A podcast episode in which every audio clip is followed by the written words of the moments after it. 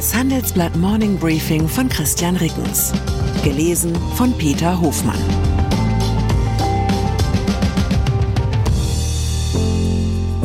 Guten Morgen allerseits. Heute ist Donnerstag, der 5. Oktober 2023. Und das sind unsere Themen.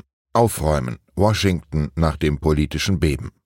Abräumen. Scholz will offenbar keine Taurus an die Ukraine liefern.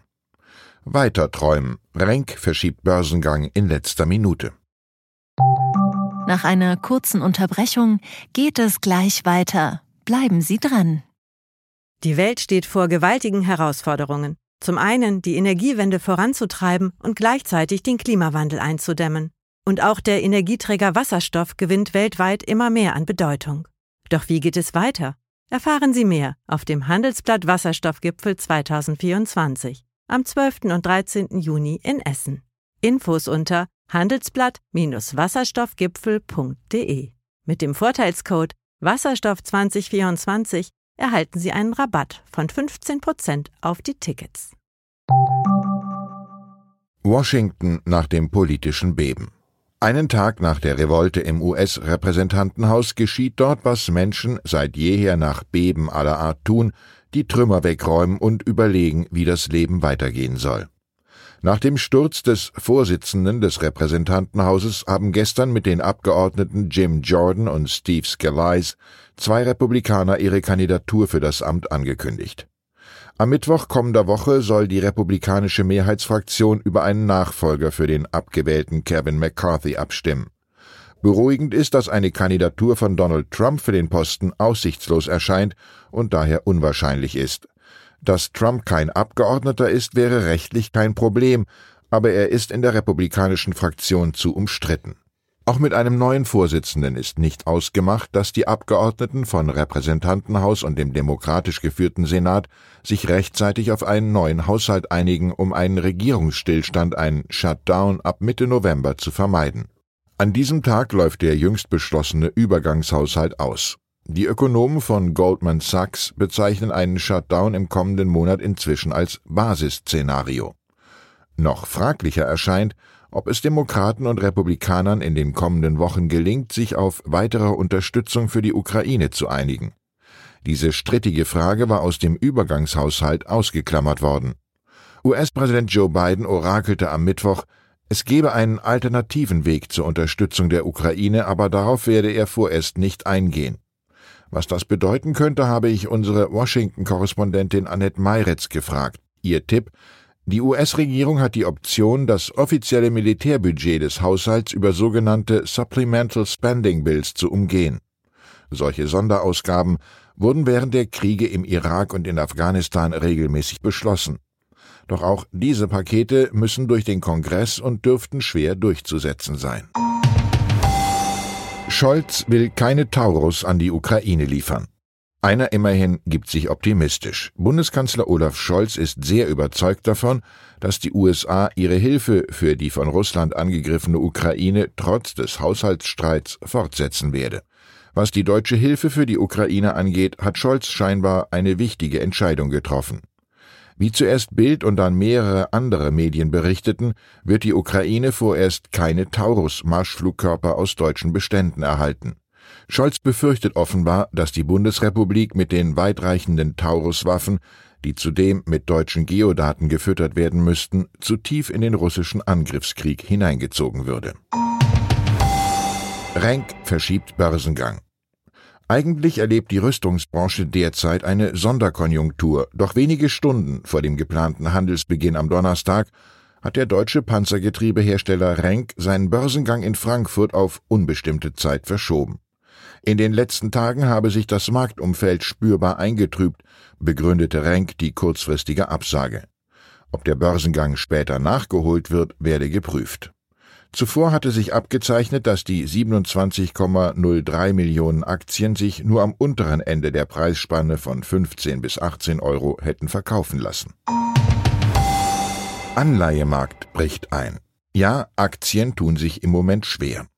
Auch deshalb raten Finanzexperten seit Monaten verstärkt zu Anleihen.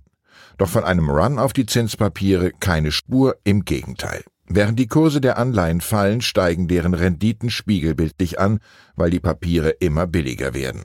Zumindest in den USA haben Investoren mit Staatsanleihen inzwischen sogar die Aussicht, die Inflation zu schlagen und positive reale Renditen zu erwirtschaften, wie unsere Grafik zeigt. Eine Rolle mag dabei auch die Sorge vor einem möglichen US-Zahlungsausfall spielen, wenn der Streit im US-Parlament eskaliert. Die einschlägigen Experten raten dennoch dazu, verstärkt auf Anleihen von sicheren Schuldnern wie Deutschland oder den USA zu setzen. Angesichts der jüngsten Verluste klinge das auf den ersten Blick paradox, analysieren Astrid Dörner und Frank Wiebe vom Handelsblatt Finanzteam. Aber tatsächlich könnte nun die Gelegenheit bestehen, zu günstigen Kursen zu kaufen. Wer schon länger Handelsblatt liest, weiß natürlich, das bedeutet auf keinen Fall, dass man jetzt sein gesamtes Erspartes in US-Staatsanleihen stecken sollte. Erstens sind für Privatanleger zur Risikostreuung Anleihenfonds die bessere Wahl, die es auch in der preiswerten ETF-Variante gibt. Und mehr als 40 Prozent Anleihenanteil sind selbst für ein sehr sicherheitsorientiert ausgerichtetes Musterdepot nicht empfehlenswert. Betrugsverfahren gegen Bankman Fried im Verfahren gegen FTX-Gründer Sam Bankman-Fried hat die Staatsanwaltschaft in ihrem Eröffnungsplädoyer dem ehemaligen Kryptomilliardär Betrug, Lügen und Diebstahl vorgeworfen. Staatsanwalt Thane Wren erklärte am Mittwoch, der Gründer der kollabierten Kryptobörse habe nichtsahnenden Kunden mehr als 10 Milliarden Dollar abgenommen. Bankman-Frieds Verteidiger Mark Cohen erklärte dagegen, dieser habe in gutem Glauben gehandelt, Sam habe niemanden betrogen, Sam habe nicht die Absicht gehabt, jemanden zu betrügen. Vielmehr seien beim rasanten Wachstum des Start-ups Dinge übersehen worden. Saudi-Arabien will Fußball-WM austragen.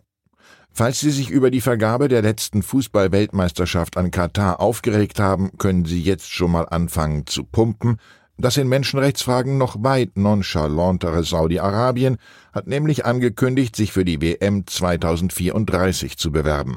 Aussichtslos würde man normalerweise sagen, aber das haben vor der Vergabe nach Katar auch alle gedacht. Vielleicht könnte sich der Weltfußballverband FIFA ja die gestern verkündete Vergabe der WM 2030 an die sechs Staaten Uruguay, Paraguay, Argentinien, Marokko, Spanien und Portugal zum Vorbild nehmen und vier Jahre später neben Saudi-Arabien noch Weißrussland, Nordkorea, den Iran, Venezuela und Myanmar bedenken. Und das deutsche Team kann sich schon mal eine passende Armbinde überlegen. Ich wünsche Ihnen einen Tag, an dem Ihnen die Welt offen steht. Herzliche Grüße, Ihr Christian Rickens. Zur aktuellen Lage in der Ukraine. Biden bereit mit Verbündeten über Ukraine-Hilfe. Washingtons Waffenhilfe für Kiew ist nach dem US-Übergangshaushalt in der Schwebe. Präsident Biden lud Staats- und Regierungschefs zu einer Telefonkonferenz, um das weitere Vorgehen im Ukraine-Krieg abzusprechen. Zelensky besucht Truppen im Nordosten. In der Region Kupiansk-Glüman traf sich der Präsident mit Militärangehörigen. Der genaue Ort des Besuchs blieb unbekannt. Weitere Nachrichten finden Sie fortlaufend auf handelsblatt.com/Ukraine. Die deutsche Wirtschaft steht am Scheideweg. Um wettbewerbsfähig zu bleiben, müssen Unternehmen wichtige Transformationen anstoßen. Ab dem 24. April diskutiert die Restrukturierungsbranche Strategien für die Zukunft von Unternehmen. Mit dabei sind unter anderem Dr. Thomas de Maizière, Evelyn Freitag und Professor Dr. Ulrike Malmendier. Mit dem Vorteilscode Restrukturierung 24 erhalten Sie 15% Rabatt. Alle Informationen finden Sie auf handelsblatt-restrukturierung.de.